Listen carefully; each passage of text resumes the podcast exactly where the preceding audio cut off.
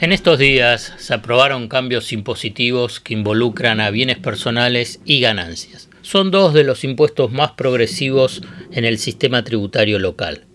El debate es sobre equidad tributaria, de si la carga impositiva es elevada en la economía argentina y quiénes tienen que pagar más impuestos son capítulos fundamentales en la definición de la orientación de una política económica. La propuesta de los lunes, en otros ojos, es convocar a especialistas y funcionarios para que sumen aportes para la comprensión de eventos económicos clave. El invitado de hoy es Roberto Arias, para hablar de equidad e impuestos en el sistema argentino. Arias es secretario de Política Tributaria del Ministerio de Economía de la Nación. ¿Cómo saber si la información económica te oculta lo importante? ¿Qué es lo relevante y qué es lo accesorio? ¿Qué hay debajo de una superficie en la que solo se ven dudas, miedos e incertidumbres? El desafío es entender para no confundir, descubrir para no engañar. En definitiva, mirar de otra manera lo importante de cada día, acerca de lo que sucede en el fascinante mundo de la economía política. La invitación es que te arrojes sin prejuicios a escuchar otros ojos, otros ojos, otros ojos. Puede ser que así la venda que oscurece se empiece a aflojar. El Congreso modificó algunas cuestiones de bienes personales. Sube el mínimo no imponible de 2 a 6 millones de pesos. La actualización será automática según el índice de precios. Se eleva de 1,25 a 1,50% la alícuota de la escala superior y a 1,75% en la escala máxima. Y se mantiene la alícuota adicional de 2,25% para el capital declarado radicado en el exterior. En ganancias para trabajadores en relación de dependencias se eleva a casi 253 mil pesos brutos el piso a partir del cual se comienza a pagar el tributo. Con estas referencias básicas comenzamos el diálogo con Roberto Arias. Una primera pregunta. ¿Cómo definirías el actual sistema tributario argentino? ¿Regresivo, levemente regresivo o progresivo? ¿Y por qué? El sistema tributario argentino, lo primero que podemos decir es que hoy es más progresivo que hace dos años, porque se hicieron cambios fundamentalmente en el impuesto a bienes personales y en el impuesto a las ganancias de las sociedades, de las empresas. Y estos eh, son dos impuestos que mm, es conocido, que es muy importante que tengan peso en la recaudación porque mm, las personas de, mayor ingreso y de mayor patrimonio no son alcanzados fácilmente por otros impuestos como impuestos al consumo o como el impuesto a las ganancias de las personas, porque la desigualdad eh, en la riqueza, en los patrimonios, es mucho mayor que la desigualdad en los ingresos y obviamente del lado de los gastos no, no alcanzás tampoco eh, esa gran diferencia en la capacidad económica. Entonces, lo que se recomienda para tener un, sistema impositivo más progresivo es grabar adecuadamente los patrimonios, que nosotros lo estamos haciendo o lo estamos empezando a hacer con el impuesto sobre los bienes personales, y también tener un impuesto a las sociedades, un impuesto a las ganancias de, las sociedades, porque también las personas de mayor ingreso, las personas más ricas, obtienen sus ingresos principalmente por la tenencia eh, de acciones o por las participaciones accionarias en empresas, no, no obtienen sus ingresos necesariamente de su trabajo. Sigue siendo el sistema impositivo argentino regresivo, como la, la, mayoría de los países eh, en desarrollo, en la medida en que hay una mayor capacidad económica en general, tenés un, un potencial mayor de estos impuestos más progresivos. Y ese es el camino que nosotros estamos emprendiendo. ¿Cuál es la visión sobre la política tributaria del actual equipo económico? Sí, el equipo económico, nosotros fuimos construyendo una visión, fundamentalmente con el ministro Martín Guzmán, sobre un sistema tributario que aporte a, a, una economía en crecimiento en forma sostenible y que vaya corrigiendo sus desequilibrios macroeconómicos. Y ese sistema tributario para nosotros tiene cuatro elementos centrales sobre los cuales hay que seguir trabajando. El primero es que tiene que ser un sistema que aporte a la, mm, a la sostenibilidad fiscal. Esto es eh, que, bueno, claramente el objetivo del sistema es brindar recursos suficientes para, para un Estado activo, un Estado presente, y sabemos que el Estado necesita un financiamiento genuino, entonces tampoco podemos pensar en un Estado activo sin pensar en, ese financiamiento genuino y, de esta forma tampoco estamos muy de acuerdo con los esquemas que plantean reducciones masivas de impuestos, o sea, lo que sería la economía de la oferta, como incentivo a la inversión y de esa forma mayor crecimiento. El segundo elemento es claramente un sistema tributario más progresivo que aporte a una mejora en la distribución de las oportunidades y de los ingresos y de los patrimonios. Esto es algo que muchas veces se declara, a veces se hace y otras veces no. La verdad que en el caso del gobierno de Mauricio Macri se retrocedió mucho y de hecho tampoco se declaró como un objetivo el sistema. ¿no? Nosotros en eso hemos avanzado bastante.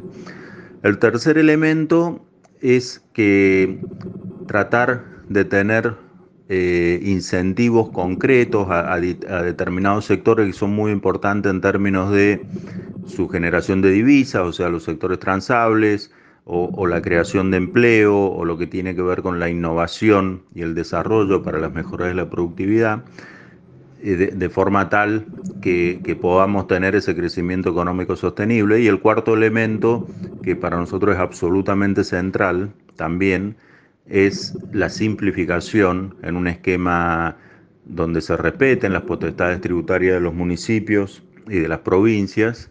Esto implica armonizar los, distintos sistemas tributarios, porque tenemos uno nacional, pero cada una de las provincias tiene el suyo, para, para facilitar el cumplimiento tributario y reducir los costos de cumplimiento.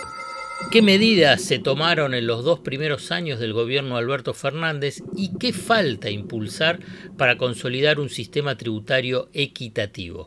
Desde diciembre del 2019 se tomaron muchas medidas, eh, se aprobaron cerca de 16 leyes con reformas eh, tributarias. Recordemos que en tema tributario el avance es siempre por ley, ni siquiera los decretos de necesidad de urgencia. Eh, tienen facultad de, modificar el sistema tributario y ya en diciembre del 2019 se aprobó la ley de solidaridad social que, apunta a los objetivos que tenía que tenemos desde el gobierno sobre el sistema tributario. Esa fue una ley muy importante porque básicamente suspendió y en unos casos revirtió totalmente la reforma tributaria que había implementado el gobierno de Mauricio Macri en el 2017 y bueno, ahí se reformó el impuesto de bienes personales, el impuesto a las ganancias de sociedades, el, esquema de contribuciones patronales, que se había planteado una baja escalonada. Se creó el impuesto país, que es a la compra de divisas. Eso tiene un componente más de regulación cambiaria, pero también es un impuesto progresivo en términos de que obviamente alcanza a las personas con capacidad de ahorro se estableció la devolución del IVA para eh, grupos vulnerables, se modificó el esquema de retenciones a las exportaciones, poniendo distintos topes para los distintos sectores, se modificó la tasa de estadística, bueno, se hizo una reforma bastante importante. Y después eh, gradualmente, en base a algunas facultades que otorgó esa ley, por ejemplo en el caso de los derechos de exportación, que se fueron revisando de forma tal de promover el valor agregado, que la industria, la economía de, del conocimiento, que la, que la agroindustria tengan una carga tributaria menor y sobre todo que en cada cadena eh, los, los, derechos sean menores mientras mayor el valor agregado. Eh, se fueron emitiendo muchos más decretos, después se, se, modificó el impuesto a las ganancias de personas humanas, estableciendo un piso a partir del cual los trabajadores pagan ganancias se modificó nuevamente eh, ganancias sociedades, que por primera vez en la historia de nuestro sistema tributario tiene un sistema de alícuotas progresivas, o sea, las empresas más grandes pagan 35%, las medianas 30% y las pymes pagan 25% de impuesto a las ganancias. Y bueno, se hicieron eh, muchas otras modificaciones apuntados a, a, determinados sectores como construcción, economía del conocimiento y están otros proyectos en, en el Congreso de la Nación para avanzar en el mismo sentido. Provincias y municipios cobran diversas tasas impositivas a actividades económicas. ¿Es necesaria, en realidad, ¿Es posible la armonización nacional, provincial y municipal de las alícuotas impositivas? La armonización tributaria entre municipios, provincias y naciones es algo absolutamente necesario en términos de que muchas veces, si bien nuestra constitución le da potestades, en realidad convengamos que los estados provinciales son soberanos, son previos a la, República Argentina, eh, tienen una potestad tributaria amplia y delegaron en la nación la posibilidad de cobrar determinados tributos, sobre todo tributos indirectos, o sea, el consumo, y tributos directos por tiempo determinado, eh, como el caso de impuesto a las ganancias o impuesto de bienes personales. En, este esquema, el tema para nosotros absolutamente central es en todos aquellos lugares donde hay, por así decirlo, externalidades, o sea que la decisión de un nivel de gobierno afecta a otro nivel de gobierno, es necesario actuar para que esos incentivos estén alineados. Y en segundo lugar, pensar siempre que el contribuyente del otro lado es uno eh, no importa si es un impuesto nacional, provincial o municipal, eh, si nosotros los tratamos de forma totalmente autónoma, o sea, si no se comunican y no trabajan conjuntamente las administraciones tributarias de cada, de cada nivel de gobierno, eso puede implicar una carga administrativa muy importante. Entonces, nosotros, en primer lugar, consideramos que el respeto de la potestad tributaria provincial es muy importante que la posibilidad de aplicar alícuota más alta o más baja es de la provincia. Eh, y la provincia eh, sabe si tiene margen político, si tiene margen económico, si quiere promover determinadas actividades, el desarrollo de esto o de lo otro. Y sí eh, apuntar muy fuerte a que dada esa potestad tributaria y, dadas esas alícuotas que puede fijar cada provincia, tratar que los sistemas estén armonizados, o sea, que exista un registro tributario unificado, que existan sistemas de declaración jurada unificada, que existan sistemas de retención y percepción unificados. Esa es nuestra visión, hemos avanzado mucho en estos dos años, eh, armando sistemas armonizados y convenciendo a las provincias que se sumen a eso, pero hay un camino enorme por delante para, para tener un sistema eh, mucho eh, más simple y más amigable para los contribuyentes y muy especialmente para los pequeños contribuyentes, las pymes, los trabajadores independientes, porque, ¿qué pasa? Estos sistemas tan complejos muchas veces funcionan con una barrera de entrada o, directamente dejas a la informalidad a muchas empresas, a pequeñas empresas, o, directamente no pueden cumplir con, con toda la carga administrativa. El discurso económico convencional sostiene que en Argentina se cobran muchos impuestos, o sea que la carga impositiva es muy elevada. ¿Estás de acuerdo con esa sentencia? No estoy de acuerdo con esa sentencia. Argentina tiene un sistema tributario muy similar al de otros países. Si uno mira sistemas federales como Brasil, eh, Canadá o Estados Unidos, eh, hay algún impuesto que ellos tienen y nosotros no tenemos y viceversa, pero no son diferencias sustanciales.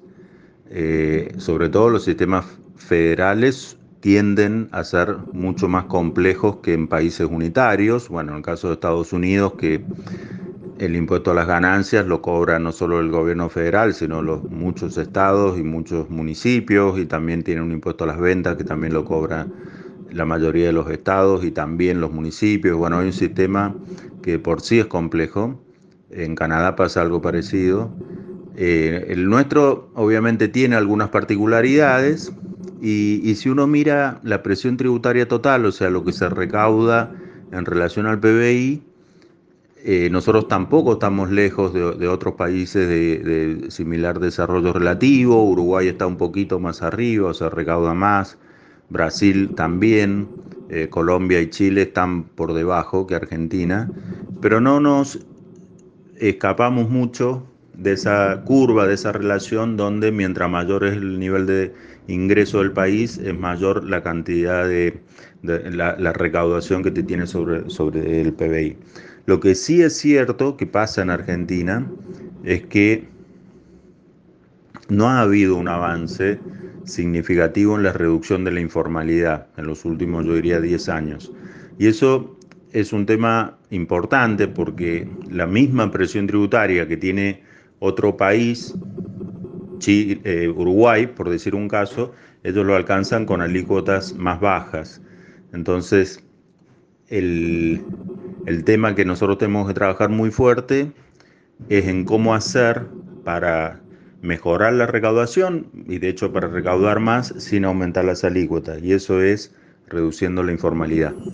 Y por último, ¿qué evaluación haces del aporte extraordinario de las grandes fortunas?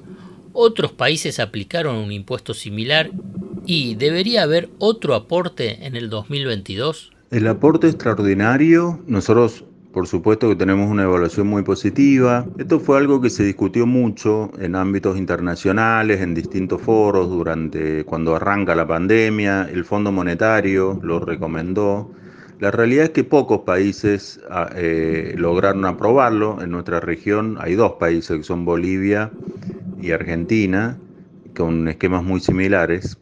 Eh, Bolivia con un mínimo no imponible un poco más alto eh, pero también donde fue muy exitoso en términos del cumplimiento y de la recaudación.